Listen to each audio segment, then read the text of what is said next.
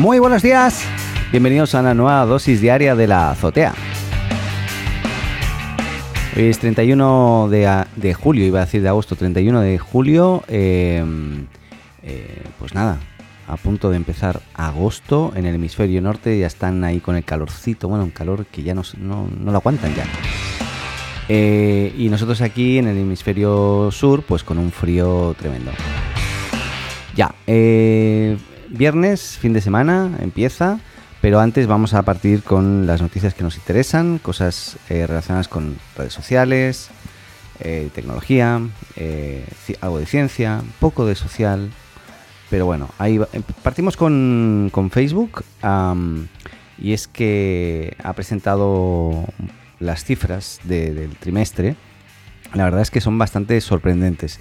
Para que se hagan una idea, em, ni el coronavirus ni el boicot de anunciantes de, las, de los top eh, sellers, eh, las top marcas que se anunciaban en la plataforma, em, ponen en riesgo la operación de, de Facebook. Hoy ya tiene, eh, para que se hagan una idea, unos 2.700 millones de usuarios activos mensuales eh, y ha crecido un 11% de sus ingresos con respecto al año pasado. Eh, la verdad es que ha cerrado este segundo trimestre con este aumento de este 11% con respecto al periodo anterior y eh, la, red social no, no sabe de crisis ni de pandemia, no, no entiende nada de eso y, y como decía tampoco le ha afectado que los principales anunciantes decidieran frenar sus inversiones en, la plataforma. Eh, básicamente, para que tengan una idea, eh, en el segundo trimestre del año, Facebook facturó 18.687 millones de dólares, eh, según la compañía, y ha obtenido un beneficio neto de 5.178 millones, eh, lo que si- significa una subida del 98% con respecto al mismo periodo del año anterior. O sea, tremendo. Eh, y básicamente, para que te hagas una idea, aumentó este 12% el número de usuarios activos diarios en los últimos tres meses, llegando a estos mm, a unos 1.790 millones eh, de usuarios. Recordemos que Twitter, para que se hagan una idea, tiene unos 188 millones de usuarios, eh, podemos decir, activos, eh, y Snapchat unos 238 millones de, de usuarios. Estamos hablando de que Facebook está con estos eh, más de 2.700 millones de usuarios activos mensuales. Eh, según la compañía, más o menos 3.140 millones de, personas eh, emplean al menos una vez al mes alguna de las aplicaciones de Facebook o la red, ya sea también Messenger, Instagram o WhatsApp. Ahí ya aumenta un poquito el número de usuarios, pero increíble las cifras de Facebook. Por aquí tenía algo más con Facebook, ¿no? ¿No? No, sí. Eh, sí, otro tema y es que simplemente a modo informativo Facebook endurece eh, sus medidas para nuevas subidas de videos. Eh, eso significa que va a estar detectando eh, copyright dentro de, de los vídeos que subas y si lo encuentra lo que va a hacer es eliminar las publicaciones, básicamente. Eh, eso es algo que, además es cuestión de tiempo, que, sigan agregando más funcionalidades con inteligencia artificial que detecten estos patrones. Esto ya se hace en YouTube eh, desde hace mucho tiempo y lógicamente en Facebook eh, estaba un poquito dejado de la mano de, la mano de Dios y no, no están haciendo este tipo de, de revisión. Por tanto, tú te podías encontrar en Facebook mucho contenido que de repente tenía derechos de autor que la gente no habían eh, dado la aprobación para que esos usuarios compartiesen ese tipo de vídeos. ¿no? O sea que las cosas van a estar cambiando en Facebook con respecto a, a vídeos, lo que sí que claramente eh, se va a seguir profesionalizando al respecto.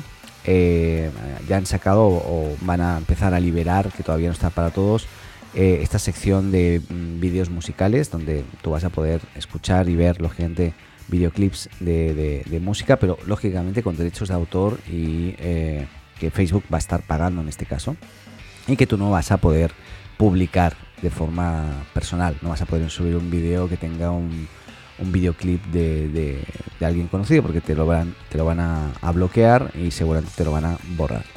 Así que nada. Eh, a modo comentario y también hablando de Facebook y terminando.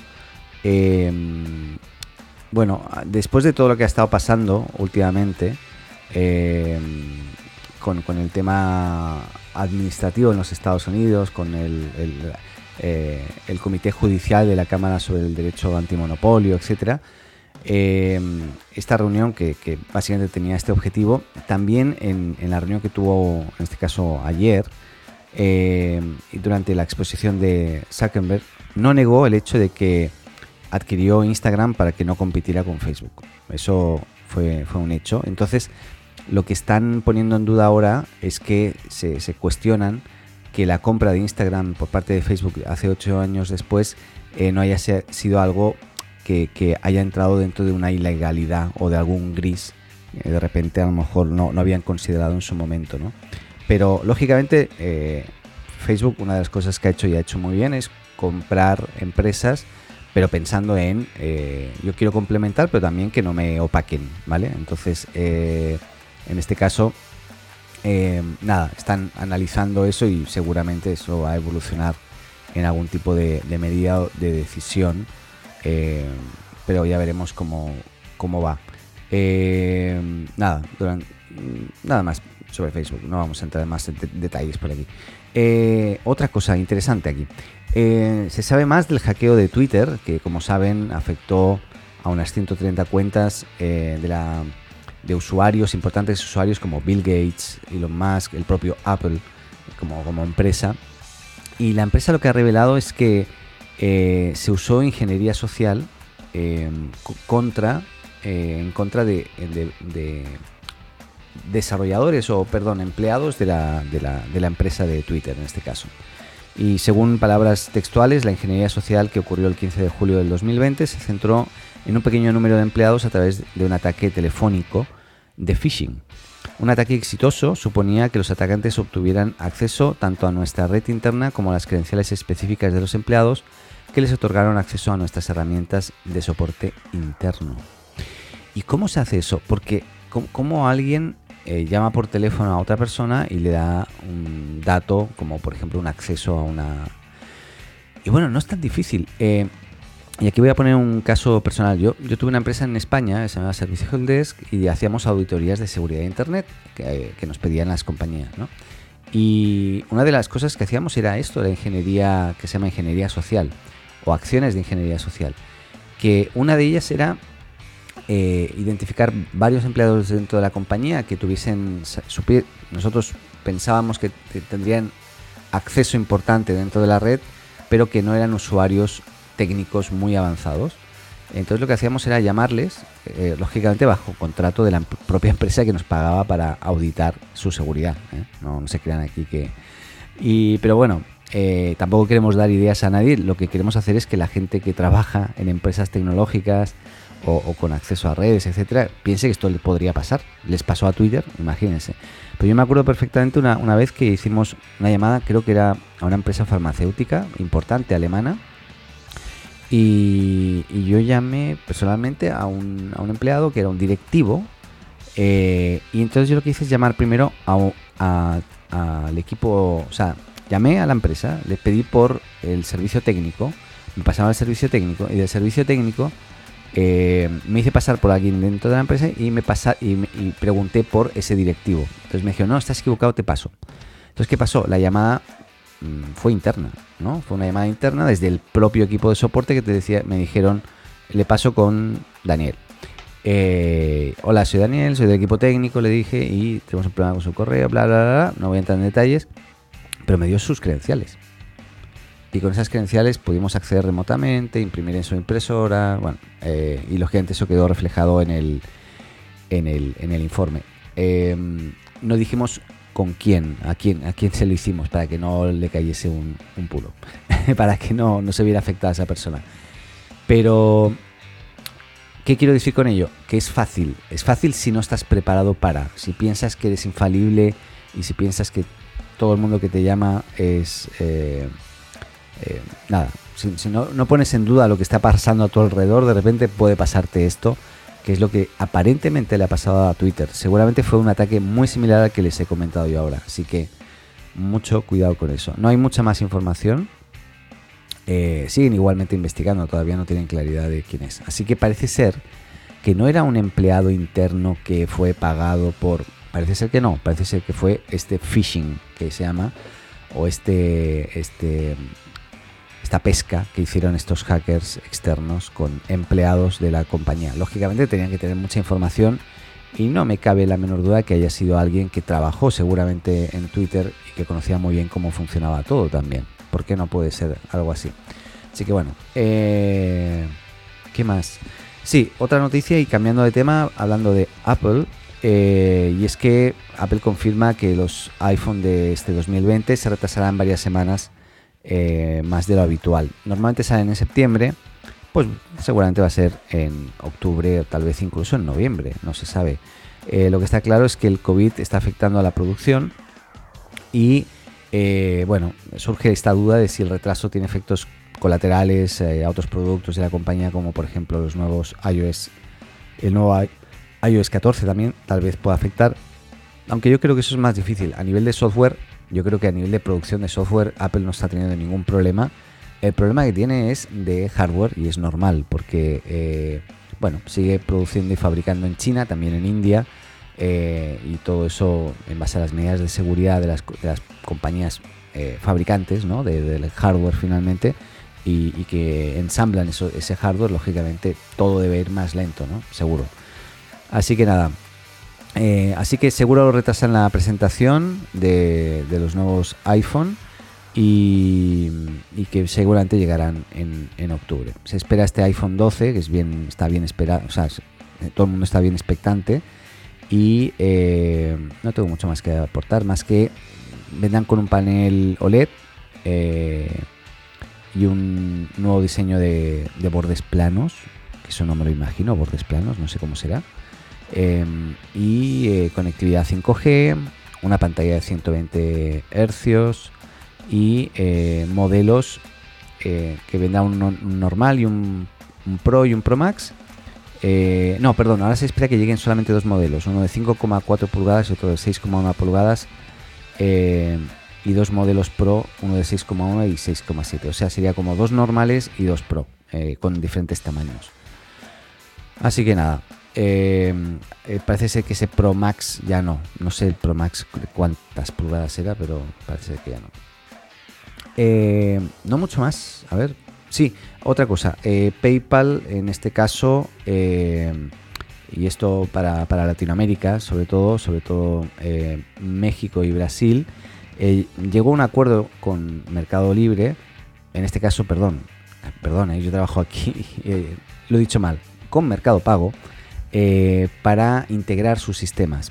Como saben, hace ya unos meses o un año, más de un año, PayPal invirtió en eh, Mercado Pago eh, y lo que se está haciendo ahora es integrar los sistemas para que desde PayPal puedas pagar usando Mercado Pago y desde Pago puedas usar PayPal para pagar también dentro de la plataforma, que sea bidireccional. Lógicamente esto afecta o es solamente para ciertos mercados y eh, dicen que la parte importante de la alianza parece estar eh, para quienes usan Mercado Pago inicialmente, porque desde hoy los vendedores podrán habilitarla como una nueva opción de pago eh, en línea para transacciones dentro y fuera de México y Brasil.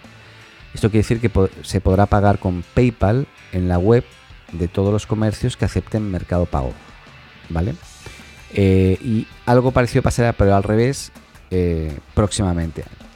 Eh, ambas empresas ya han informado que la integración se completará a mediados de agosto y correrá en ambos sentidos. Eso significa que los usuarios de Mercado Pago también podrán comprar usando su cuenta en tiendas extranjeras que acepten PayPal eh, como método de pago. Así que sumamente interesante esta integración.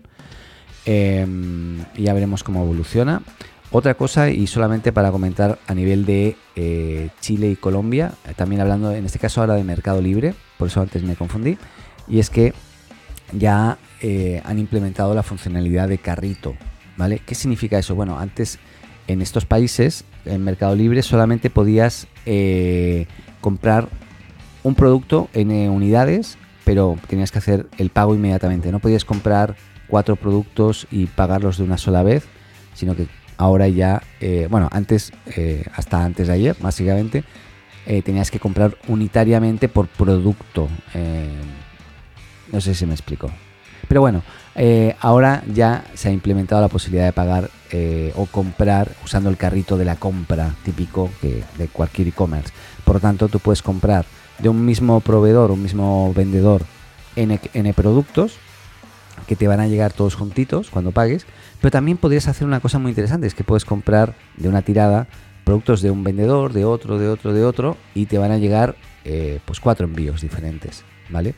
Em, nada, me parece muy interesante y otra cosa que se ha activado recientemente en, Chile es el Fulfillment, que es una bodega especial eh, de Mercado Libre donde los vendedores pueden poner sus productos en esa bodega y a nivel de cuando tú compres el producto, eh, lo que es el envío va a ser mucho más expedito, mucho más rápido, mucho más efectivo que no que sea el propio vendedor el que tenga que hacer la entrega del producto al, al, courier que envía el producto, en este caso principalmente principalmente Chile Express en, en, Chile. Pero bueno, ese era un comentario que era importante porque hoy ya van a ver esa opción de agregar al carrito y funciona como cualquier plataforma de e-commerce tradicional donde tú tienes el carrito de la compra y, puedes comprar en productos, pues exactamente igual. Así que es un, gran avance, sobre todo para aquellos que quieran comprar productos de supermercado o, ropa o no sé, cosas que de repente no solo compras un único producto, sino que compras N productos de entrada. Esto ya está activo ya hace años, es decir, en Argentina, México, Brasil eh, y recientemente me consta que era Colombia y Chile, que es donde yo estoy no sé si Uruguay, ahí, me pierdo si Uruguay lo hemos activado, se ha activado carrito o no. Pero bueno.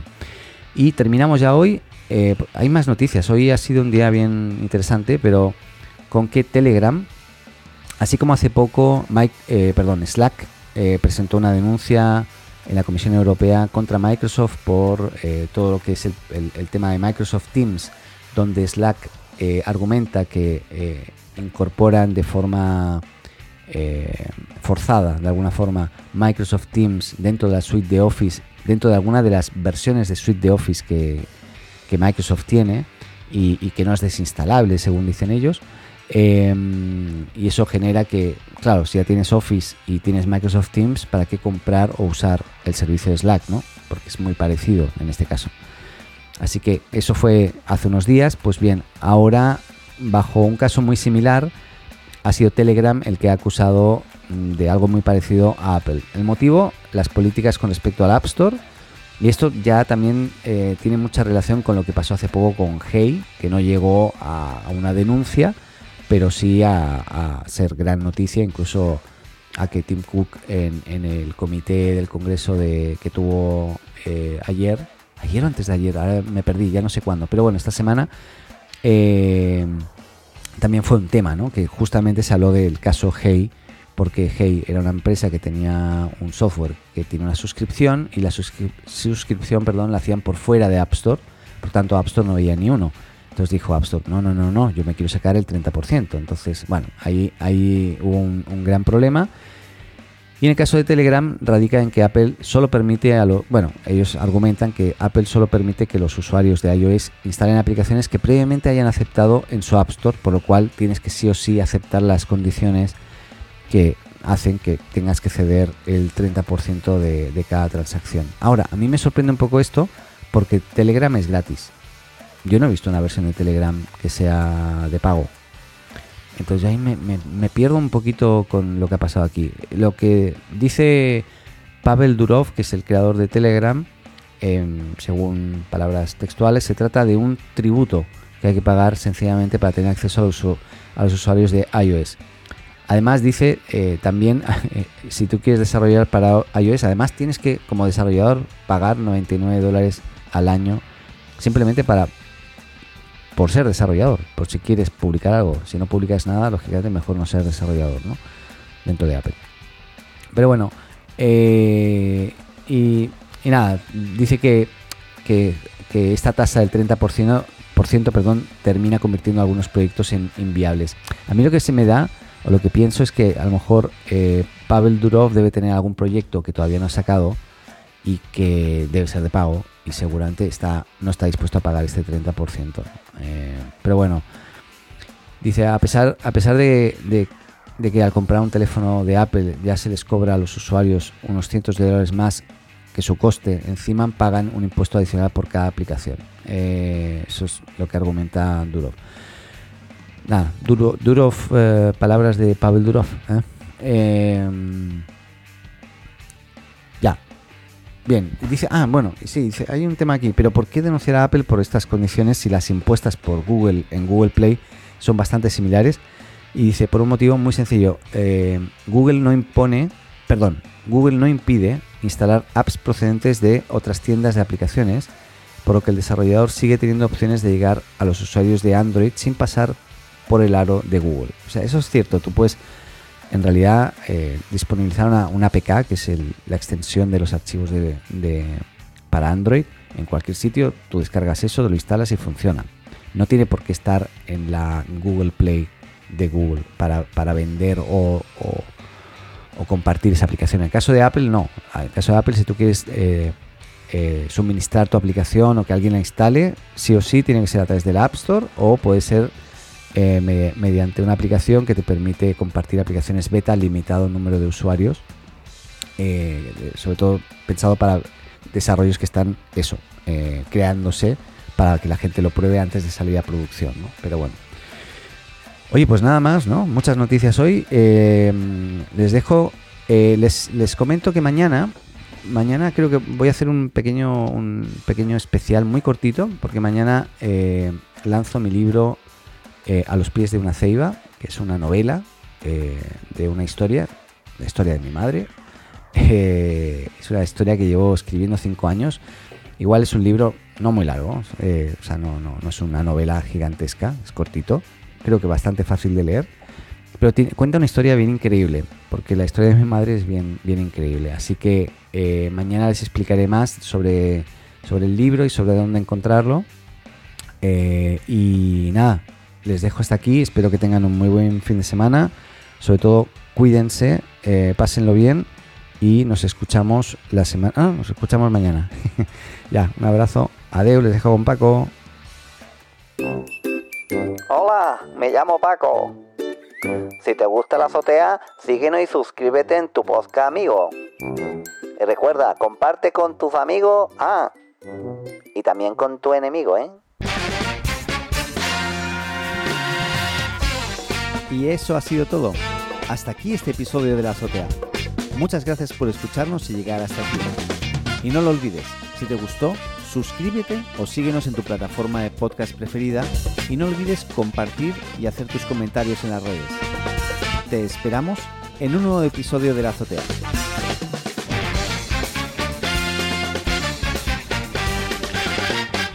Adeu.